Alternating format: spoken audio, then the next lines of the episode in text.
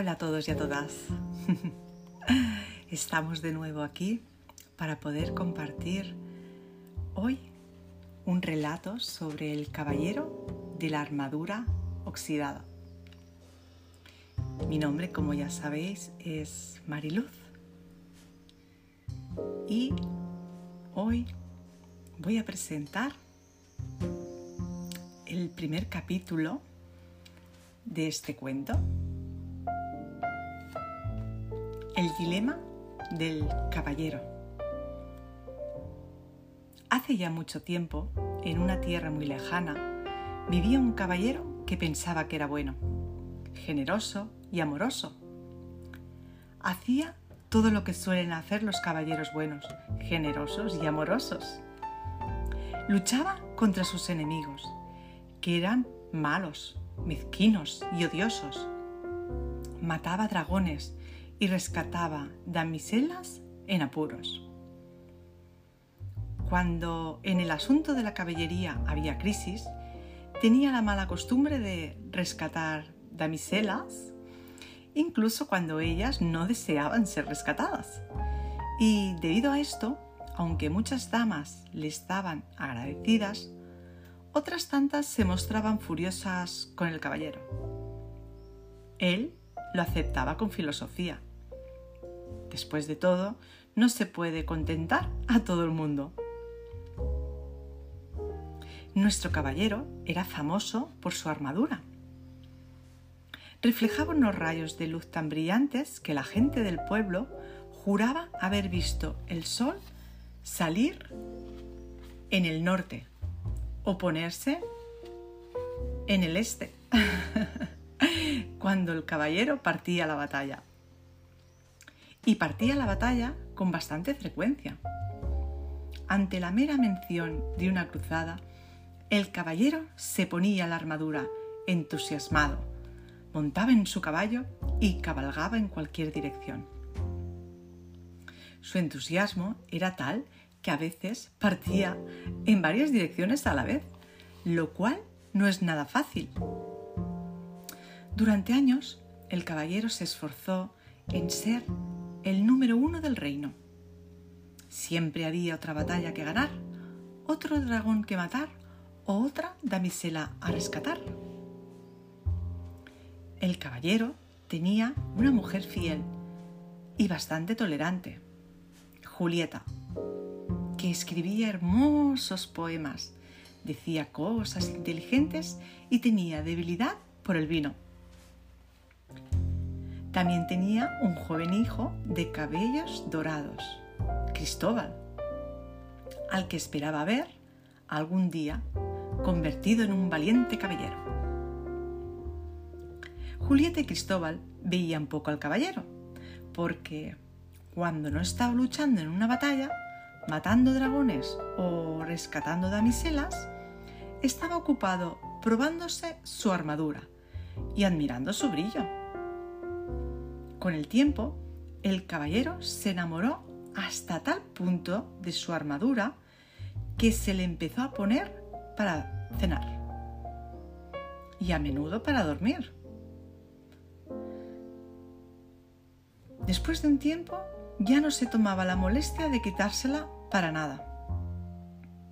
Poco a poco su familia fue olvidando qué aspecto tenía sin ella. Ocasionalmente Cristóbal le preguntaba a su madre qué aspecto tenía su padre. Cuando esto sucedía, Julieta llevaba al chico hasta la chimenea y señalaba el retrato del caballero. «¡Y ahí a tu padre, decía. Una tarde, Mientras contemplaba el retrato, Cristóbal le dijo a su madre, Ojalá pudiera ver a padre en persona. No puedes tenerlo todo, respondió bruscamente Julieta. Estaba cada vez más harta de tener tan solo una pintura como recuerdo del rostro de su marido, y estaba cansada de dormir mal por culpa del ruido metálico de la armadura. Cuando paraba en casa y no estaba absolutamente pendiente de su armadura, el caballero solía recitar monólogos sobre sus hazañas. Julieta y Cristóbal casi nunca podían decir una palabra. Cuando lo hacían, el caballero las acallaba, ya sea cerrando su visera o quedándose repentinamente dormido. Un día, Julieta se enfrentó a su marido. Creo que amas más a tu armadura de lo que me amas a mí. Eso no es verdad, respondió el caballero. ¿Acaso no te amé lo suficiente como para rescatarte de aquel dragón e instalarte en este elegante castillo con paredes empedradas?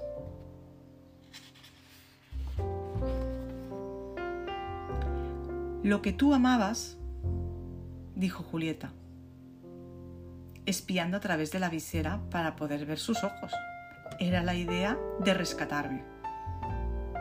No me amabas realmente entonces y tampoco me amas realmente ahora. Sí que te amo, insistió el caballero, abrazándola torpemente con su fría y rígida armadura, casi rompiéndosle las costillas. Entonces, quítate esa armadura para que pueda ver quién eres en realidad, le exigió. No puedo quitármela. Tengo que estar preparado para montar en mi caballo y partir en cualquier dirección, explicó el caballero.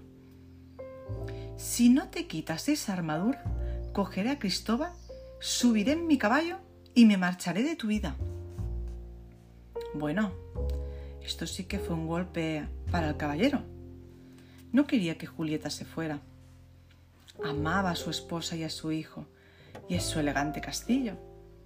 Pero también amaba su armadura porque les mostraba a todos quién era él, un caballero bueno, generoso y amoroso. ¿Por qué no se daba cuenta Julieta de ninguna de esas cualidades? El caballero estaba inquieto. Finalmente tomó una decisión. Continuar llevando la armadura no valía la pena, si por ello había de perder a Julieta y a Cristóbal. De mala gana, el caballero intentó quitarse el yelmo, pero no se movió. Tiró con más fuerza estaba muy enganchado. Desesperado, intentó levantar la visera, pero, por desgracia, estaba también atascada. Aunque tiró de la visera una y otra vez, no consiguió nada. El caballero caminó de arriba abajo, con gran agitación. ¿Cómo podía haber sucedido esto? Quizá no era tan sorprendente encontrar el yelmo atascado, ya que no se lo había quitado en años. Pero la visera era otro asunto. La había abierto con regularidad para comer y beber. Pero bueno, si la había abierto esa misma mañana para desayunar huevos revueltos y cerdo en su saldasa. Repentinamente, el caballero tuvo una idea sin decir a dónde iba, salió corriendo hacia la tienda del herrero, en el patio del castillo. Cuando llegó, el herrero estaba dándole forma a una herradura con sus manos. Herrero, dijo el caballero, tengo un problema. Sois un problema, señor, dijo socarronamente el herrero, con su tacto habitual.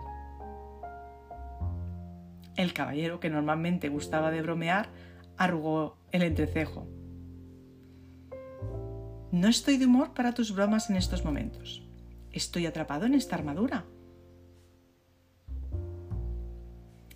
Al tiempo que golpeaba el suelo con el pie, revistió de acero dejándolo caer accidentalmente sobre el dedo gordo del pie del herrero.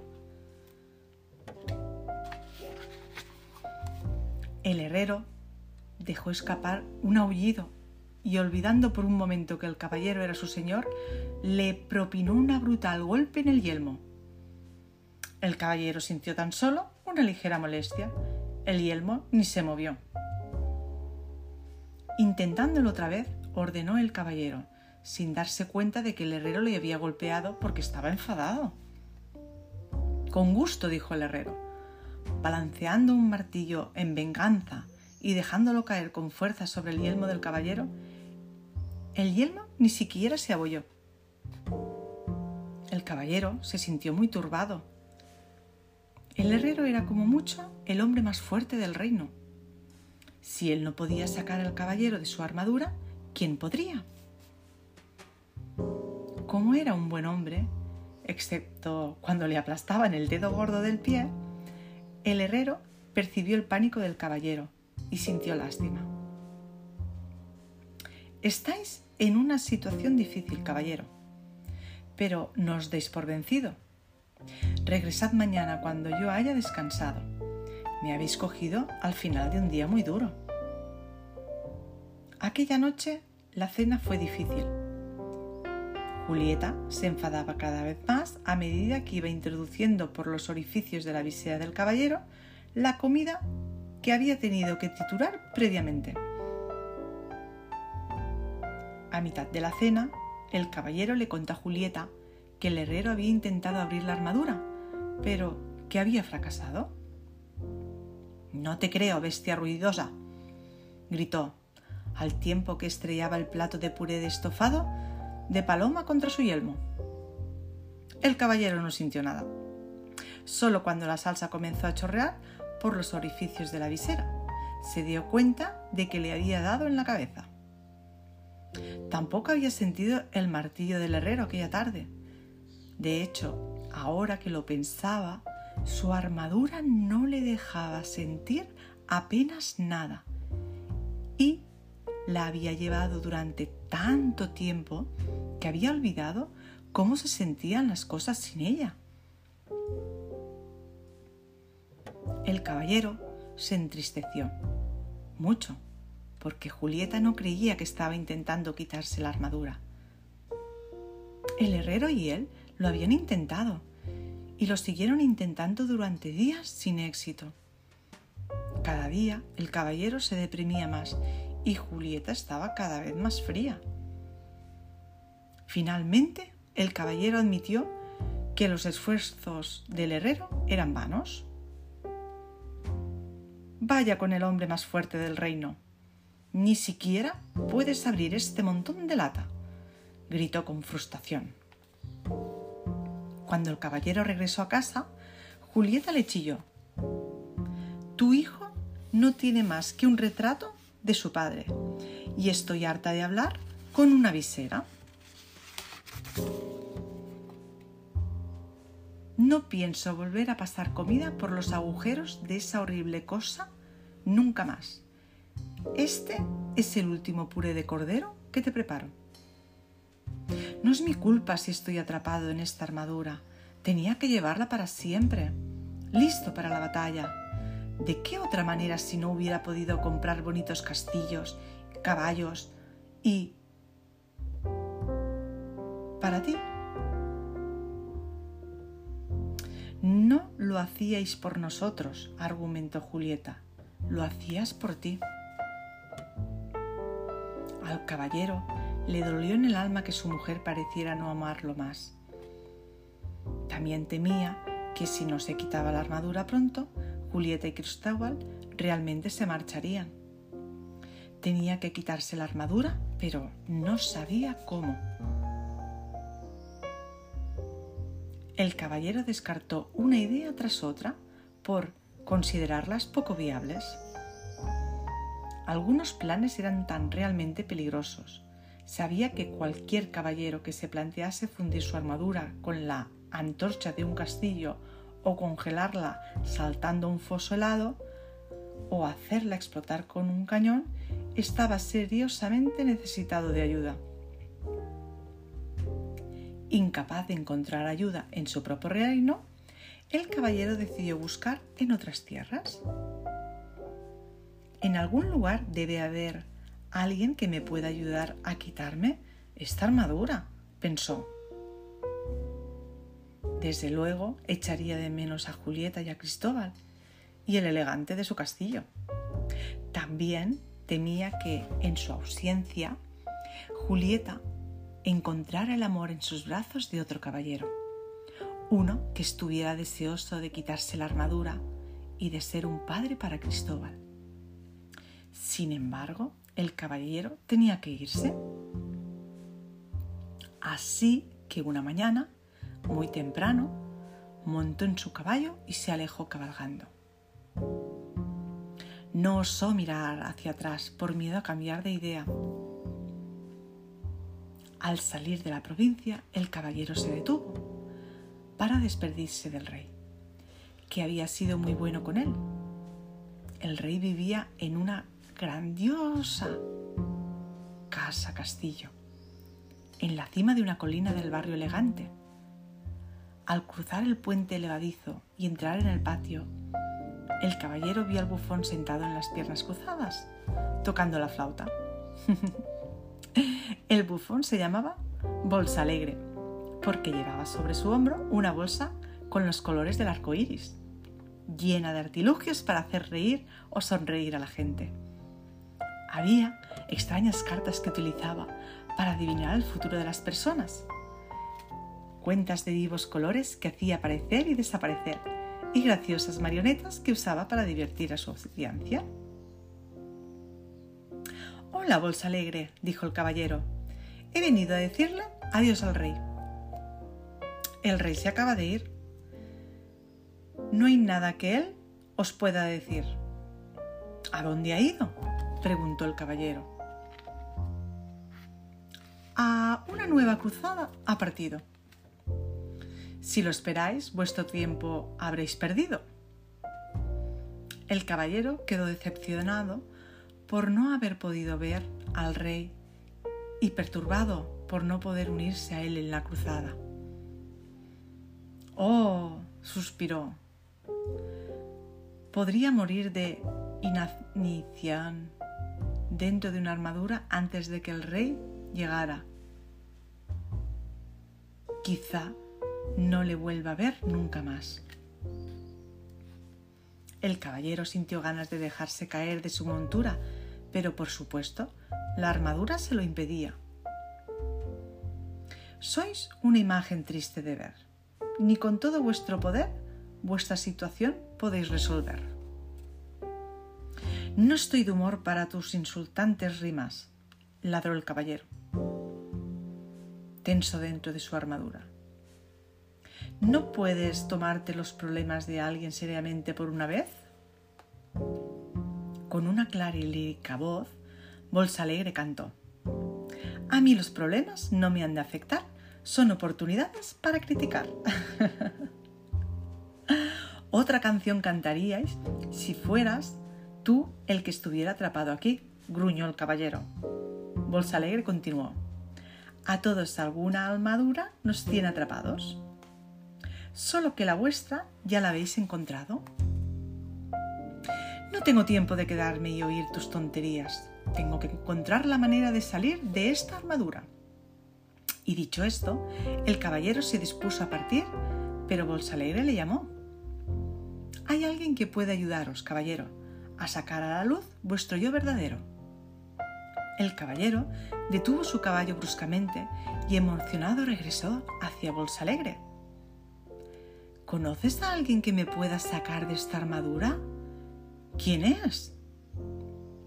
Tenéis que ver al mago Merlín. Así lograréis ser libre al fin. ¿Merlín? El único Merlín del que yo he oído hablar es el gran sabio, el maestro del rey Arturo. Sí, sí, el mismo. Merlín solo hay uno, ni dos ni tres. Pero no puede ser, exclamó el caballero. Merlín y el rey Arturo vivieron hace muchos años. Bolsa Alegre replicó, es verdad, pero aún vive ahora. En los bosques el sabio mora. Pero esos bosques son tan grandes, dijo el caballero. ¿Cómo lo encontraré ahí? Bolsa Alegre sonrió. Aunque muy difícil ahora os parece, cuando el alumno está preparado, el maestro aparece. Ojalá Merlín apareciera pronto. Voy a buscarlo a él, dijo el caballero. Estiró el brazo y le dio la mano a Bolsa Alegre, en señal de gratitud. Y por poco tritura los dedos del bufón con el guantelete. Bolsa Alegre dio un grito. El caballero soltó rápidamente la mano del bufón. Lo siento, Bolsa Alegre se frotó los magullados dedos. Cuando la armadura desesperada y estéis bien, sentiréis el dolor de los otros también. Me voy, dijo el caballero. Hizo girar a su caballo y abriendo nuevas esperanzas en su corazón, se alejó galopeando.